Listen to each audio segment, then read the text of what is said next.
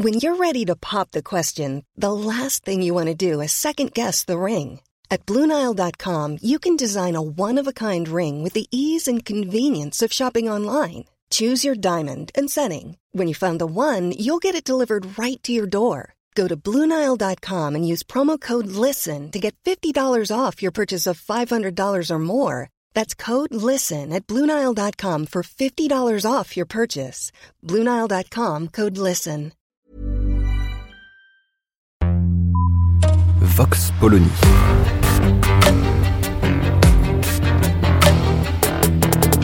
L'actualité vue par la directrice du magazine Marianne, Natacha Polony.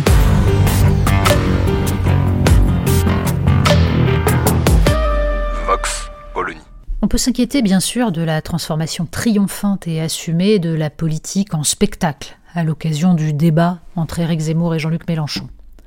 Le bond dans les sondages des deux protagonistes démontre pourtant une chose. Au contraire de ces non-débats que sont les alignements de candidats à qui un journaliste maître de cérémonie accorde trois minutes pour parler de la fiscalité et trois autres pour évoquer l'environnement, et qui sont devenus le nouveau code télévisuel des campagnes électorales, un échange à deux, sans interruption, deux heures durant, permet d'exposer une pensée, une vision de la France, une vision de l'homme, pour qui en possède une bien sûr, ectoplasme s'abstenir. On peut évidemment déplorer le temps passé sur les questions d'immigration et d'identité. Victoire pour Éric Zemmour, lequel réussit à imposer ses sujets, nécessité pour Jean-Luc Mélenchon, qui cherche à démontrer que sa position est aux antipodes de celle de son adversaire.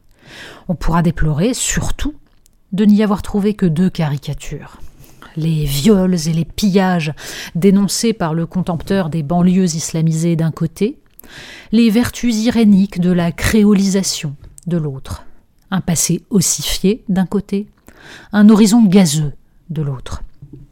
Au cœur du débat, même si jamais les deux protagonistes ne l'ont posé aussi clairement, la question de ce qui nous constitue en tant que peuple et du droit de ce peuple à se perpétuer. Le piège de l'identité est qu'elle semble induire une forme figée, immuable, dont chacun sait qu'il s'agit d'une fiction.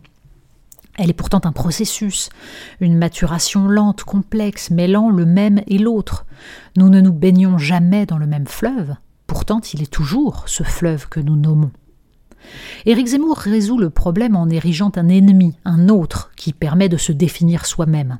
C'est l'avantage des croisades, les camps y sont clairement définis quitte à nier cette complexité française d'une nation millénaire, charnelle, et pourtant s'incarnant dans cette République qui, sans renier les siècles précédents, propose une nouvelle vision de l'homme et de sa liberté. En face, Jean-Luc Mélenchon brandit son nouveau mantra, la créolisation. Le terme est attirant, forgé par le poète martiniquais Édouard Glissant, il colore immédiatement le propos d'antiracisme, d'ouverture. Pas besoin de préciser, d'expliquer concrètement comment se joue cette sympathique fusion-recréation, on est dans la pétition de principe. À celui qui voudrait revenir dans le champ du réel, on oppose qu'il est un inculte et ne connaît pas les écrits du grand écrivain.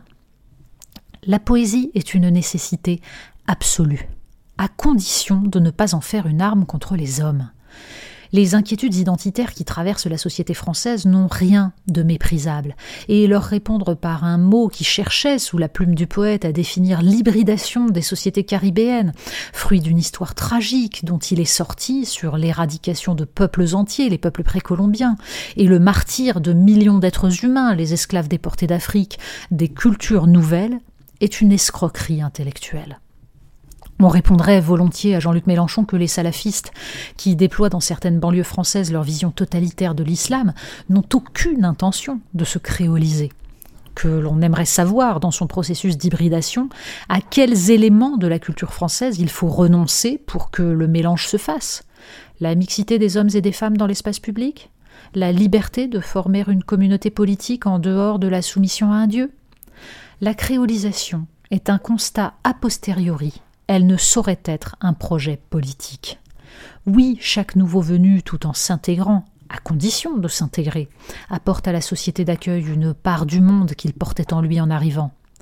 Cela n'a rien à voir avec la Constitution, dans les ghettos urbains créés par des politiques publiques irresponsables et par la destruction de l'école républicaine, de micro-sociétés dans lesquelles des prêcheurs financés par le wahhabisme et les frères musulmans entraînent des jeunes à haïr leur pays. Il y a quelque chose de gênant dans le spectacle de postures politiques dont le but unique est de flatter son propre public. Gênant et dangereux. L'élection présidentielle qui s'annonce devrait nous permettre de poser collectivement un diagnostic sur les crises auxquelles nous sommes confrontés. Parmi elles, cette tenaille dans laquelle se trouve enserrée la France entre des identités crispées, agressives. Et l'on fera remarquer à Jean-Luc Mélenchon que parmi ses amis politiques, certains adhèrent à ce concept aberrant d'appropriation culturelle qui dénonce justement toute forme de créolisation comme étant forcément un acte de, prédation des dominants. Des identités crispées, agressives d'un côté, et de l'autre l'uniformisation du consumérisme mondialisé. Revivifier une identité française faite d'art de vivre, de liberté viscérale et de vision littéraire du monde, la transmettre par l'école, par les médias et la culture, et combattre tout ce qui la nie ou la détruit, tel devrait être le projet de réconciliation d'un candidat à l'élection présidentielle. Vox Polony.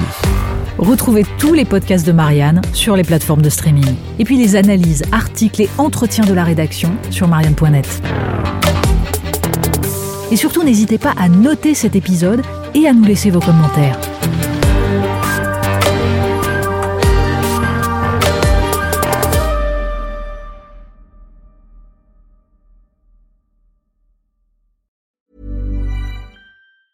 Hi, I'm Daniel, founder of Pretty Litter. Did you know cats tend to hide symptoms of sickness and pain? I learned this the hard way after losing my cat, Gingy. So I created Pretty Litter, a health monitoring litter that helps detect early signs of illness by changing colors, saving you money and potentially your cat's life. Pretty Litter is veterinarian developed, and it's the easiest way to keep tabs on your fur baby's health right at home. Go to prettylitter.com and use code ACAST for 20% off your first order and a free cat toy. Terms and conditions apply. See site for details.